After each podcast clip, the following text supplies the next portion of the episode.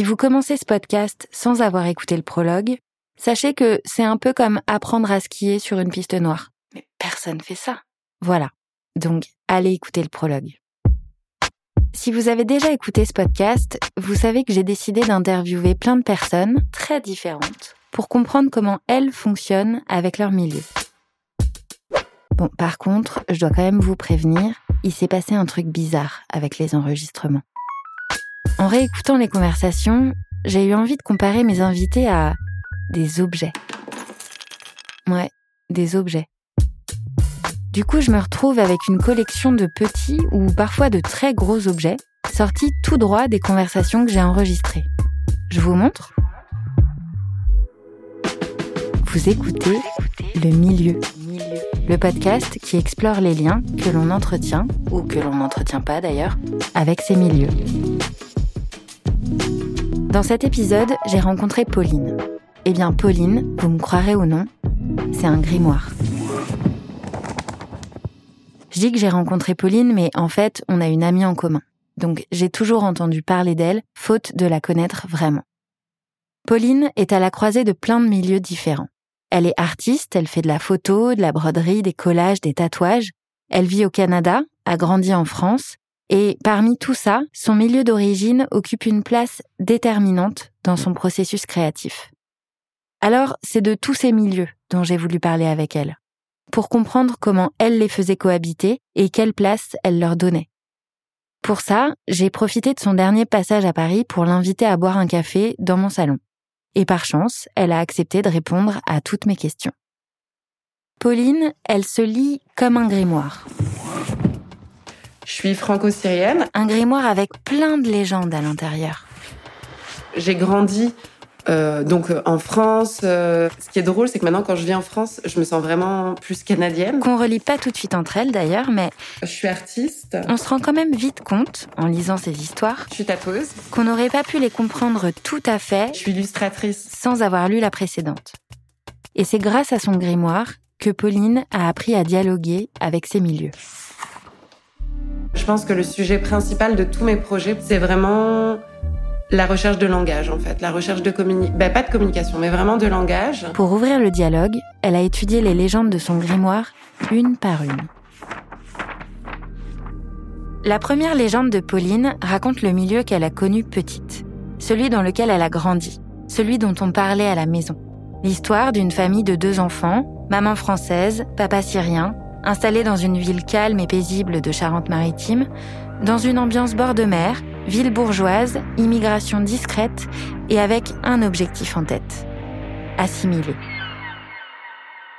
Mon père était vraiment dans un processus euh, d'assimilation, ce qui est quelque chose de très commun en France. Enfin, c'est vraiment le mot qui revient le plus, euh, l'assimilation pour les immigrants. Où euh, c'est ça, on nous a donné des prénoms français. Enfin, en fait, il y a rien en nous qui pouvait rappeler le fait que on avait des origines mixtes avec mon frère.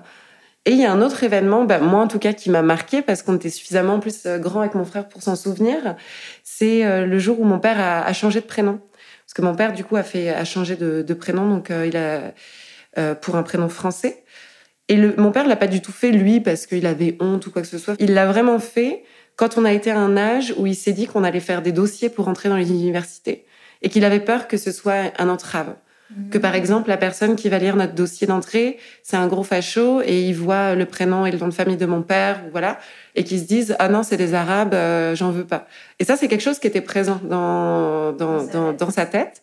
Mais je pense que vraiment tout ce qu'il a fait, c'était vraiment dans le but de nous faciliter les choses, de nous donner les, les, plus grandes chances en fait de réussir dans ce contexte français qui est empreint de, de, de racisme ordinaire euh, partout en fait et ben tout ça a, modelé en fait, je pense, sans le savoir, l'attitude de mon père par rapport à tout ça, et a fait de, du coup de nos origines, c'est ça quelque chose euh, dont on ne parle pas, qui est là au milieu de la pièce, mais qu'on fait semblant que c'est pas là, etc. La seconde légende de Pauline est plus secrète, plus mystérieuse. Elle parle d'un milieu qui ne se voit pas, qui se dissimule même parfois. Alors elle a appris à le repérer. Au début, elle en entendait parler de manière euh, occasionnelle dans une conversation, et puis elle a réussi à le déceler petit à petit dans des habitudes ou des incompréhensions. Mais à côté de ça, à la maison, évidemment qu'il y a des choses en termes de mœurs, de façon de faire, de rapport aux autres, qui est extrêmement différent de tous les gens qui m'entouraient. Et on s'en rendait compte. Euh, enfin, mon, père, il, est, c'est quelqu'un d'extrêmement généreux. Je dis pas que tous les gens sont ratasses en France, mais ce que je veux dire, c'est que le rapport à la générosité n'a rien à voir en Syrie. Et parfois, mon père, il était tellement excessif dans sa générosité que ça pouvait être, que ça pouvait créer des malaises, tu vois. Et moi, du coup, après un certain moment, j'ai commencé à faire ça. Puis je voyais bien qu'on se comprenait pas. Mais je savais pas d'où venaient toutes ces petites tensions, en fait, qui étaient des, micro-choses que je vivais, puis que j'identifiais pas, puis que je me disais, oh, c'est bizarre, tu sais, comme je comprenais pas trop. En fait, pendant des années, Pauline sait que cette légende existe, mais elle n'arrive pas à la décrypter. Et puis, elle a finalement compris que ce qui se cachait au cœur de cette histoire mystérieuse, c'était une sorte d'énigme.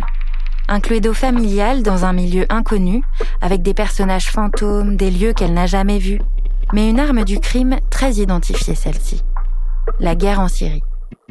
À l'origine, on va dire, ça a été qu'il y a eu une, rupture familiale avec ma famille euh, qui vit en Syrie, euh, de par euh, bah, justement des problèmes géopolitiques, la guerre, les, conditions dans lesquelles mon, mon, père sont arrivés en France, les raisons pour lesquelles il est venu ou plutôt les raisons pour lesquelles il n'est jamais reparti. J'ai cru pendant longtemps que c'était un tabou familial. En fait, je pensais qu'il y avait quelque chose d'incroyable à découvrir, euh, inavouable. Enfin voilà. Après, oui, évidemment, euh, la Syrie, euh, c'est pas la Suisse, donc il y avait un conflit politique, il y avait un conflit social, il y avait des conflits familiaux qui ont fait que mon père est parti, n'est jamais retourné. De toute façon, je ne pense pas qu'on immigre dans un pays étranger pour toujours sans raison. Et puis un jour, elle est tombée sur une formule magique il euh, y a un événement important qui a tout fait basculer, c'est l'apparition des réseaux sociaux. Un truc qui lui a permis de décrypter sa légende. Et les zones d'ombre de son histoire se sont éclairées d'un coup. Donc, on est au lycée. Je sais même pas si c'était au lycée ou au début de la fac que Facebook est arrivé. Les réseaux sociaux apparaissent. Et un jour, je reçois un message. Hey, euh, Pauline, I think uh, you're uh, Nourdine's uh, daughter. Uh, if you are, I'm your cousin. Et du coup, je me dis, uh, what the fuck, uh, ok, good, good. Donc là, je lui réponds, je dis, bah ouais, ouais, c'est moi, je suis bien la fille de Nourdine. Euh, Est-ce que t'es Fadi, genre mon cousin qui est né en France? Parce que dans ma tête, c'est juste ça, celui qui était né en France. Mais eux, ils sont repartis euh, quand euh, on était enfant vivre en Syrie à Damas. Donc ça fait 20 euh, ans, un peu moins de 20 ans, 15 euh, ans qu'on n'avait pas de nouvelles ni rien. Et donc il m'envoie un message. Et là on reprend. Là c'est genre euh, on ajoute tous les cousins, les tantes, les machins, les trucs, on s'envoie les photos, vas-y ramène la photo, remets, je veux voir une autre photo de machin, est-ce que vous pouvez faire une photo de groupe? Là on est au restaurant, là on boit un café. Ok, là on rattrape genre 15 ans de silence pour qu'on puisse les uns et les autres faire partie de la réalité des autres. Mais de façon très naturelle, comme si la dernière fois qu'on s'était parlé, c'était avant-hier en fait. Il n'y avait pas du tout de gêne. Et du coup, en fait, à partir du moment où on a retrouvé euh, Fadi dans le réel, on va dire, euh, il y a une grosse partie euh, de tout ce qui était dans la zone obscure qui, a été remis en lumière. J'ai pu poser des questions. Puis en fait, c'était même plus. Je, je me rendais compte, j'avais même plus tant de questions que ça parce que tout devenait un peu évident, les pièces se replaçaient. C'est-à-dire que je pense que dans ce que j'imaginais, il y a des choses en effet qui étaient réelles. En effet, il y a une part qui était complètement euh, fantasmée. Puis aussi, moi, j'étais adulte. J'étais plus à même de comprendre euh, la trajectoire de mon père, euh, ce qui a fait qu'il a, qu'il a quitté la Syrie, etc. Sans même avoir forcément besoin de poser des questions. Tout ça, ça commençait à s'agencer dans ma tête. Et c'est là que Pauline a commencé à dialoguer avec ces milieux. Avant, les légendes de son grimoire s'en mêlaient un peu n'importe comment. Mais à partir du moment où elle a compris comment les lire, elle en a fait une œuvre à part entière. Et c'est là, en fait, d'ailleurs, que mon, du coup, mon travail artistique sur ça a commencé. C'est au moment où le premier lien est apparu, qui était un lien intéressant, en plus, en point de vue du, justement, du langage, puisque c'était un, lien virtuel par les réseaux sociaux. Donc, moi, c'est beaucoup euh, cette matière-là qui m'intéressait, comment on a communiqué, pourquoi on a communiqué et de d'essayer de créer ma propre langue euh, qui va me permettre justement de, euh, de parler ou de, de, de faire lien avec l'autre. Elle lui a trouvé un petit nom pas banal d'ailleurs, grimoire. c'est que j'ai une expression, mais c'est un peu marrant. Enfin, ça fait un peu euh, bolos de dire ça, mais genre les vestiges de l'histoire, au secours. Enfin, tu vois ce que je veux dire, quoi? C'est de... J'adore Stéphane Bern par ailleurs. mais ce que je veux dire, c'est que j'essaye vraiment de... Et alors là, Pauline, est artiste donc, a commencé à tatouer ses légendes sur plein de gens bah, à qui ça parlait aussi, des vestiges de l'histoire.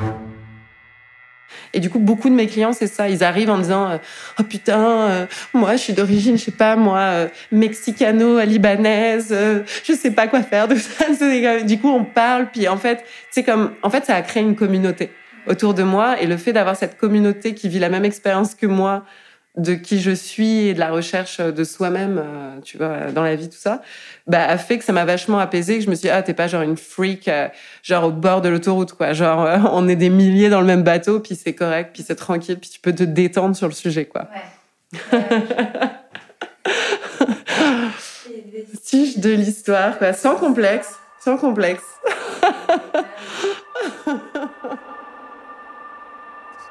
La dernière légende en date de Pauline, c'est celle qu'elle a écrite elle-même. Bien sûr qu'on peut écrire dans son propre grimoire.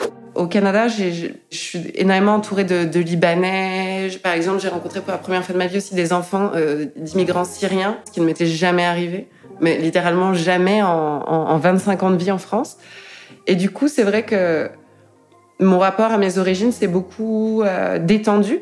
Euh, c'était quelque chose de conflictuel en moi. Je dis pas que c'est plus conflictuel, mais euh, c'est beaucoup plus, c'est beaucoup plus doux, c'est beaucoup moins présent. Tout simplement parce que dans le quotidien, c'est quelque chose qui est, euh, c'est une expérience qui est vécue. Le fait d'être d'origine syrienne, de pouvoir faire lien avec ça, d'être à la fois profondément française parce que j'ai été, j'ai grandi, j'ai été enlevée en France, ma mère est française.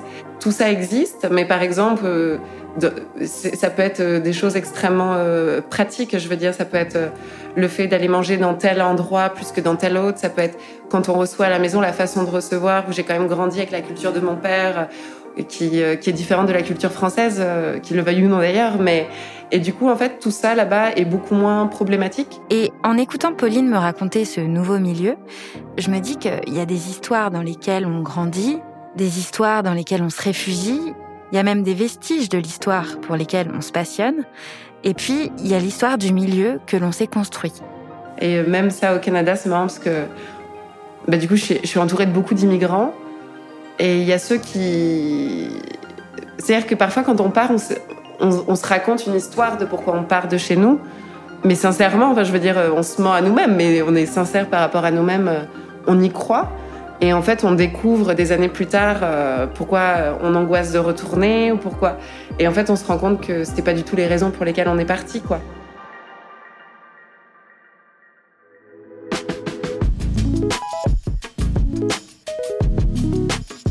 Depuis que j'ai imaginé Pauline en grimoire, et vous allez voir, le grimoire c'est qu'une petite partie de ma collection, j'apprends à relativiser.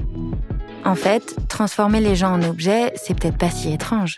Peut-être que c'est une technique comme une autre pour essayer de comprendre une personne, pour déchiffrer les milieux qui relient nos histoires sans qu'on s'en rende vraiment compte. Mais d'ailleurs, il ressemble à quoi vos milieux à vous?